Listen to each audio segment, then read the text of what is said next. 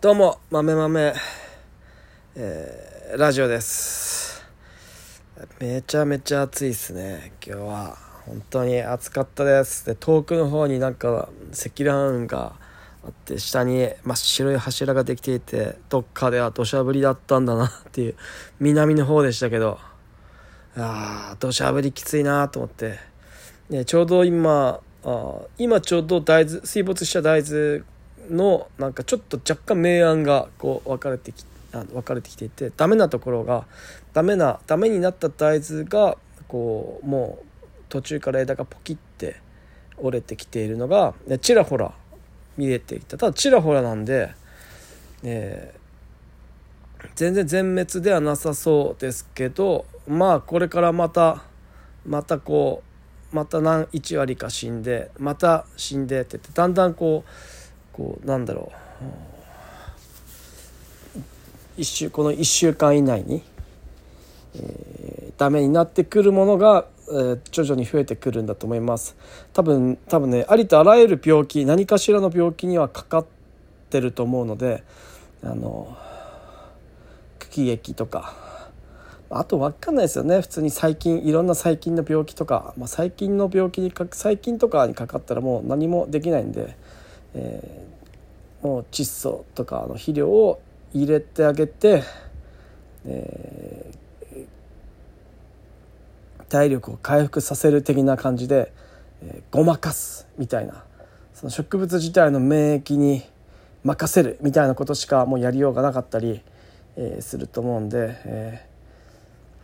本当は防除したかったんですけど なかなかね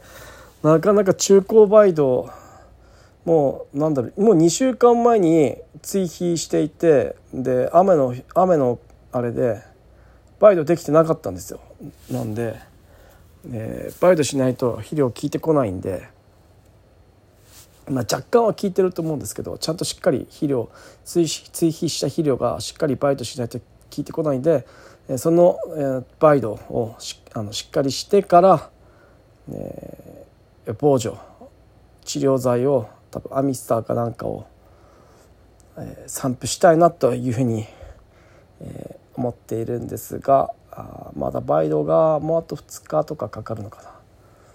な。なんで月曜日ぐらいに月曜日ぐらい月曜日か火曜日あ月曜日はあれだ。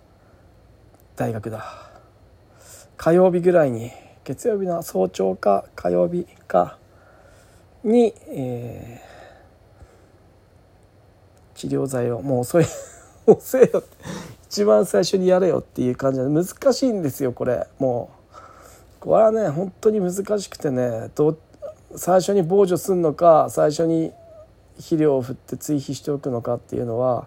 これはもう全体のその個別で言ったらもうすぐ治療剤を打った方がいいのは、まあ、そもうもう本当にその通りなんだけど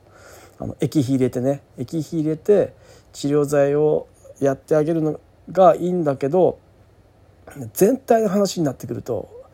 それがベストではなかったりするんですよ。個別仕事で難しいのは個別最適と全体最適ってあるじゃないですかその26丁部のうち2丁部ぐらいはその治療剤を打った方がいいんだけどその治療剤を打つのに半日とかかかってるんだったらもう早く早めに中高バイドを5丁部とか6丁部とか7丁部とかできるんで3分の1とか4分の1ですよ全体の。それぐらい中高バイドできるんでそれをやった方がそれ以外の6丁部とか7丁部とか8丁部とかのこうなんだろう生育の回復追肥した分が早く効くんでっていうのとかもいろいろあったりするんで あのまあね、なかなか難しいですよ。これはね、まあ、さっさとやりゃいいんだけど補助が遠いっていうのもあるんで。これなかなかねなかなか難しい問題ですよ。はい、これはあとそそもそも水来てないっていうのがあります。今。今水来てないんですよ。用水路水止まってるんですよ。これなんポンプ壊れたのかな？水害で。なんだろう。もう水来てなくってもうそれ自身もまあ困るんだけど、まあ、今中干し時期で、まあ、中干し時期だからまあいっかっていう感じなんだけど、はい、そういう感じです。あこれはねなかなかただあの生育がいいところは半端なく良くなっちゃって なんだろう。なんだろう本当に気まずいって言っちゃ気まずいのかな。秋田水害大変なことになっていてでいろいろお手伝いでしたいんですけどそういう余裕も一切なく、ね、あの友達に僕ができる限りのことを友達に託したっていう感じで。今本当に余裕なくてでもボランティアみたいなのはやっぱね余裕がある人がやらないと余裕がない人やったらこっちの生活もぐちゃぐちゃになっちゃうんで今本当に大事な大豆で大事な時期なのでもう花咲くんですよもうすぐ。で今この作業しないともう二度と中高バイトできなくなっちゃうんで大豆が大豆のうねまが大豆が一気にうわーって今大きくなってる段階でうねまが埋まっちゃって中古かけれなくなっちゃうんですよ中トラクターで潰しちゃうんで大豆をずっとあの傷つけちゃうんで花芽とか全部傷つけちゃうんで大豆が大きくなる前にちょっともう大きくなりすぎちゃってるんだけど、トラクターで中古バイトをかけているっていうところなんですよ。それが26丁分あるもんだから一日に頑張って今日今日頑張っていろいろ他の仕事もしつつやって10丁分ぐらい終わってあと26丁分あるんで10丁分ぐらい終わってでその前の日も前の日もちょっとずつやったんでちょっとずつやってにもう残り10丁分ぐらいで。で6丁分ぐらいはまだまだ余裕があるんで。あと4丁分ぐらい。4, 4丁分ぐらいがギリかな。っていう感じで、えー、4丁分は3時間とか3時間ぐらいで終わるんで、えー、ガチでやれば。ただねただねまだねまだ補助がぐちゃぐちゃのとところがいくつかあるんで。っていうのもいろいろそういう兼ね合いでできない部分があるんででこういう時に、えー、よし今だっていう感じで殺菌剤の治療剤を散布するっていう感じになるのかなって思います。大豆で使えるやつランマンとか使えるのかな？雷鳴とか使えるのかな？ちょっとよくわからない、まあ、会社にアミスターがあるんでランマンとアミスター会社にいっぱいあるんで。アミスターとかを散布する感じになると思います。困った時には、まあ、大体何でもアミスターで。強力なアミスターで。はい、えー、殺菌剤とか治療剤とかもあんまそういうのしかないんですよね。効くやつ。効くやつはそそんな感じのしかないと思うんで。あと使えるのなんかあんのかな？多分そんな感じだと思います。はい。プランダムは市販病に使うのでプランダムは取っておくっていう感じですかね、はい、開花開花した時に開花した時に取っておくっていう感じですかね、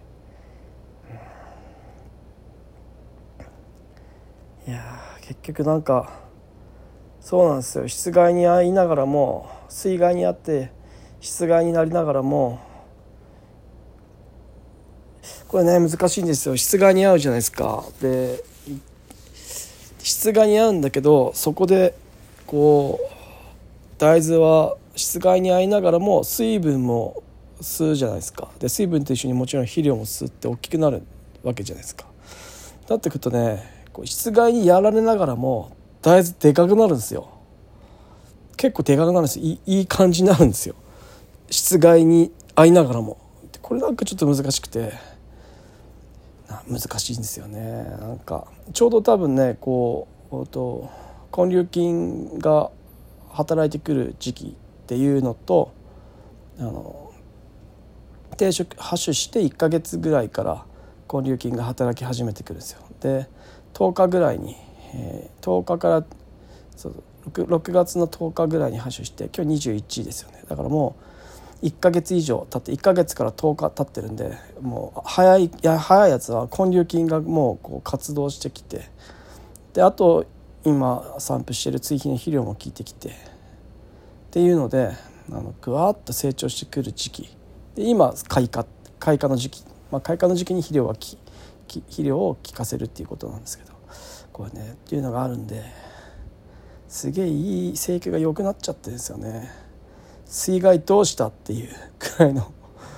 なんか周りの人に申し訳なくてなんか申し訳なくなってきますね。周りがあまりにもひどいんでね。害が。だからなかなかこうイエーイみたいな感じは喜べないんですけど。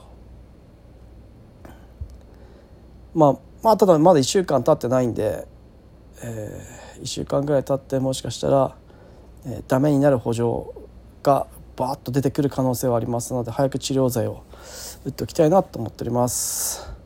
枝豆とかはねもう実がもう鞘ついちゃってるんでもう鞘ついてるってことはもう枝豆自体もねこれからなんか回復するとかってことはないわけですよ。もう終わりなので。あの植物体としてはもうこれで種を残して自分の命を終えますっていう感じなんでこれから枝豆の木とかが復活するなんてことはまずないのでもうこれはもうさっさと収穫して終わ終わってほしいなっていうのがあるんですけどここで土日が来るっていう会社休みで 枝豆 放置されるっていうね、え、感じなんですけどここら辺がねなかなかえ会社の会社組織の難しいところなんですよね。はい、まあなんだろうな。代表が向いてないっていう感じですかね。そういうマネジメントが。土日。ななんかねこう出るならみんな出るみたいな人なんで何人かシフトで交代して何人か出るとかそういうのなんか好きじゃない人なんですよね。ていうか働いたことねえからかな。シフトが知らねシフト知らねえのかな。かかんないけど。なんかずれて働くみたいなのがなんか好きじゃなくてみんなで一斉に始まって一斉に終わるみたいなタイプなんですよね。昔の人ってこういうタイプなんですかね。なんかよくわかんないですけど。なんかそんな感じなんですよ。僕は何も関係なく時間とか何も関係なく僕はもう全てうまくいけばそれでいいんで時間どれだけ働こうが働く前か、えー自分が手がけている会社の仕事がうまくいけばいいんでただ一人でいろんな一人でできやしない仕事を僕一人でやろうとはしないですけど大豆の作業を今やってるんで大豆の作業をするあの、まあ、ずるい感じで言うとあの自分の身にならない自分のプラスにならない仕事は時間外ではしないっていう感じですかね。えー、例えばキャベツとか。キャベツとかもぶっちゃけ自分はどうでもいいのでどうでもいいと思ってるんで。キャベツとか収穫しようがしまいか別に会社にとってななんかプラスになるわけでもないのであの大してやってないので。だから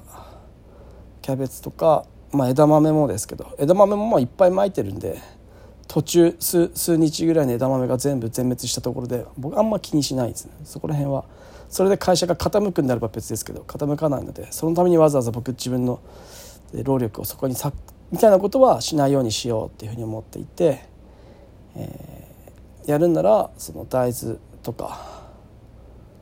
まあ、米の防除とかももしかしたら今後米の除草剤とかも今後ドローンとかそうドローンの免許まだ来てないんですよねあのナンバーとかいろいろは取れたん取得できたんですけどまだ免許が来てないので免許来てでドローン登録ちゃんとできたらついにドローンを使うことができて防除することができるってもうちょいですね今年も完全にあの雨で雨長雨続いたんでその前も天気悪かったんでもう命病はもうついてるっていうふうに思って、えー、防除に向かわなきゃいけないんであの予防剤とか使ってる場合じゃねえっていうことを言いたいなと思ってもう初っ端から治療剤を命病の治療剤を散布していくっていうのがいいのかなというふうに思っております。はい、であと今日今日は、うんと、試験で大豆と稲にあのバイオスティミュラント。最近流行りの生物微生物資材、えー、微生物を大豆と稲にかけてでそれが窒素固定細菌で、えー、植物体の中にすぐ1時間とかで侵入して、えー、窒素固定空気中の窒素を固定して、えー、作物に、えー、その窒素を与える。アンモニアだと思うんですけどアンモニアを与えるっていうやつを散布してきましたけどなかなか日本だとそのそのメーカーさんがいない日本だとなかなか効果ないんすよねって言ってて。多分あのアメリカとかあっちとか多分もうあのもう砂漠みたいな感じのとこで育ててるじゃないですか。ほとんど雨降らねえみたいな。ああいうところだと多分空気中の窒素みたいなのはこうめっちゃいいんだと思うんですけどこの高温で多湿っていうところがあまり窒素やればすぐ効くこの感じ。雨が豊富なんで。日本ではあんま効果がないんですよね。効果見られなくて困ってるんですよって言ってたんで、で今大豆室外に合ってるんでそこにそこのそのそれで散布してちょっとでもプラスになればいいのかなと。ただねこれ難しくってで大豆の場合はあのつるになっちゃうんであのめちゃめちゃ効き、まあ、めちゃめちゃ効かないと思ってるからかけてるんですけど大豆にも。これがめちゃめちゃ効いてしまうと大豆がつるぼけ しちゃうんで窒素ね。根粒菌からも窒素を得てで、え葉っぱに入ってる窒素固定細菌からも窒素を得てとかってなると。ただね葉っぱ葉っぱにかけて葉っぱにその細菌微生物が入侵入して空気中の窒素を固定して葉っぱに栄養を窒素を与えてくれるんであればこれはね多分ね根粒菌とはこう勝ち合わないんですよね。勝ち合わないからあのでそれでうちらは葉面散布するんであの尿素の葉面散布するんで根っこに直接窒素入れすぎると根粒菌の活性が弱まって根粒菌の働きが弱くなっちゃうんでだからあの尿素を葉面散布することで、えー、根粒根粒菌の活性を下げずに根粒菌の働きを下げずにで葉っぱの働きを良くする。で葉っぱの働きが良くなるとだから葉っぱに尿素かけるとで光合成能力がバッと増して光合成いっぱいすると。で光合成いっぱいすると糖分いっぱい太陽の糖分いっぱい作っていっぱい糖分作ったやつを根粒菌にも渡して根粒菌からも窒素を得られるっていうこのいい循環みたいなことが起こるっていうのでまあでも、ね、尿素散布するって面倒くさいんですよ。結局は26丁尾葉面散布なんて、ありえなくてやってないんですけどほとんど。だから防除する時ぐらいにですかね。あの暇だったらやる 面倒くさくなかったらやるって面倒くさい時はやらないっていうあのっていう感じで、えー、機械にはブームスプレーヤーには尿素の袋を積んで大体いつも積んで気が向いたら尿素入れて面倒くさい時は入れないっていう感じで葉面散布したりしてます防除の時と一緒に。枝豆とかなんかよくね枝豆とか窒素やりすぎると豆美味しくなくなるみたいなことを言うんだけど葉面散布で尿素とか窒素入れる分には光合成葉っぱの光合成がこうわって増して葉っぱの光合成が増して、えー、葉っぱが元気になっていっぱい光合成してくれるんで、えー、むしろ僕は甘くなると思っているんですけど。からそこら辺味に影響するほど窒素入ってるわけじゃないですからね。液肥なんて。せいぜい葉っぱを元気にするぐらいの窒素量なんで。なのでなんかよくね勉強会とかで部会とかの勉強会とかで枝豆に尿素とか液肥の葉面散布みたいな話をすると「え枝豆の味が落ちるんじゃないですか」みたいな感じでなんか立ち上がって言う人がいるんですけどバカだなこいつと思って。な何なんだよこいつと。思ったりして。なんか、そういう人必ずいるんですよ。なんか面倒くさい人。とんちんかんなことを言ってくる人いるんですよね。なんかとんちんかん多いですよね。マジで。いやそんなこと言っちゃダメだ。農家とんちんかん多いとか言っちゃダメだ。そうですよね。とんちんかなやつが部会長と副部会長とかやってるともうねいやもうもうやめよう。もうこの話はやめよう。う、ね、この話はもうやめで、えー、大豆今のところ順調に進んでます。よかった。今やられてるところはあるんですけど、まあ、まあ別にそれはしょうがねえっていう感じでみんなもっとひどいひどくやられてるんで。ただいいところいいんでそれを27日うちの会社の大豆補助で大豆の実績現地検討会が行われるんで、えーと、うちの JA の館内の、えー、人たちが大豆を見にうちの補助にやってくるのとあと久保田の自動ソーダのあの実証法でもあるんでうち。なので自動ソーダの用のやつで久保田の人たちも来ると。久保田の人たちもにもこうなんだ見てほしい大豆がどんだけいい感じになってるかもうね本当北海道ですよ。びっくり。もう本当自動ソーダすごい。もうなんかねうちのうちの大豆畑がもう北海道みたい。へえすごいなってなんか人事みたいな感じで。なんだろう。だってどうせこれなんかね僕の僕がやったって誰も思ってないですよこれ。自動ソーダだからこうやってうまくやれてんだろうって多分どうせどうせねそういう卑屈に僕も思ってるんで誰も僕の功績だなんて誰一人多分思ってて思ってくれないので、えー、それは別にいいんですけどそういうのは慣れてるんで別にいいんだけど、あのトップコンのおかげでこんな素晴らしい大豆を作ることができたんでこれはね買うしかないでしょって。このトップコンの自動ソード買ったらみんなこんな感じで大豆作れますよみたいな感じで僕はあのみんなを煽ろうかなと思っております。でみんながこうトプコンの自動ソーダを買ってくれていやもうそれ自体はね、ま、本当にやばくすごいいいです、まあ、ただ高いけど CHC ナビとかの方が半額ぐらいなんで多分あれそっちを買う人の方がいずれはそっちが多くなるんだろうと思うんですけど今は久保田と販売店がねあの久保田がトプコンの販売店販売やってるんで販売代理店になってるんでだから久保田の人たちもそのトプコンのそのやつをつけたり説明できたりメンテナンスとかしてくれるんで、えー、そうじゃないとねなかなか販売してくれる人がいないと。分かってくれる分かる人がいない。メンテナンスとかしてくれる人がいないと。これ何これ？このままもうもしかして本社に機械を送って送って直してもらわなきゃいけないなみたいななんかややこしいことにもなりかねないんで。倍するんですよね。倍するんだよ値段が倍中国製ってなんか分かんないけど性能すげえ良くて値段が半分以下なんですよね。DJI のドローンとかもそうだけど何なんだろうな。取りに来てますよね。もうユニクロ戦法ですよね。もう安くしてシェアを全てシェア取り切ったら値段を上げて、えー、価値上げていくっていう あのあの戦法ですよね。あの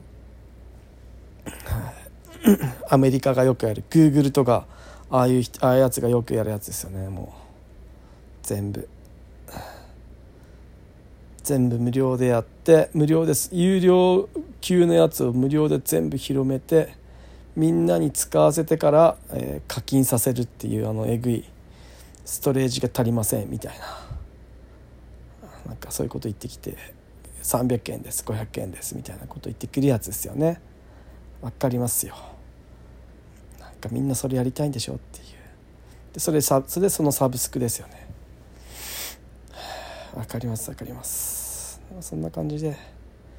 いい感じで進んでおります。大豆今のところ